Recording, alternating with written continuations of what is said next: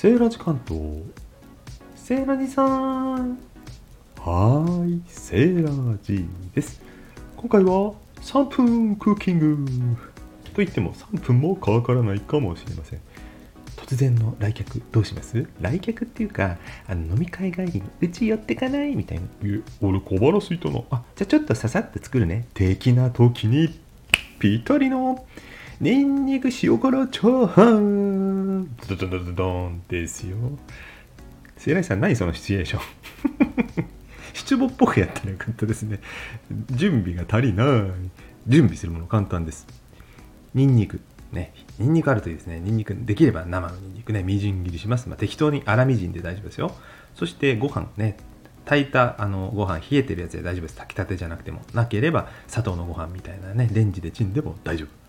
油敷きます。みじん切りのニンニク。のせますね。ニンニクにね香りがついたらもう OK ですよ。あと用意するもの。1個忘れてました。塩辛ですね。何この間。今考えてました。で、えー、プチプチいってきて茶色く黄金色になってきましたらね。もうその前でいいです、えー、ご飯をのせます。フライパンね。なんか今日話が上手にできないな。何？聖来さんどうしたの？なんか乗らないんだよね。今日誰とも喋ってないからかしら。そういうのありますよね。世代さん3分経っちゃうよ。3分クッキングってね別に喋るのが3分っていうんじゃないんですけどね、えー、そしてえー、ニンニク炒めた油の上にご飯のせて塩辛のせるだけですよ。イカの塩辛。であと混ぜてください。軽く、うん、炒めてください。気が済むまで。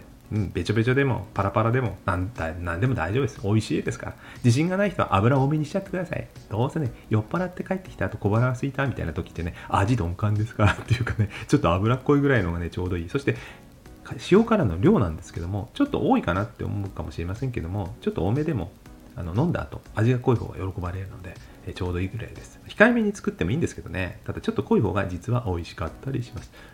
生大さんそれだけ？それだけなんです。うん。もう終わり。以上。めちゃくちゃ美味しいですから。ちなみにこれね生臭くて塩辛が嫌いな子に食べさせました。子供ですよ。女の子。美味しいって言ってました。ということでニンニクじゃないやえー、塩辛がイカの塩辛苦手な方でも意外に食べられるかもしれません。ニンニクが効いてるのがポイントですのでニンニクは必須でお願いしますね。それではまた良い夜食日和を。バイバイ。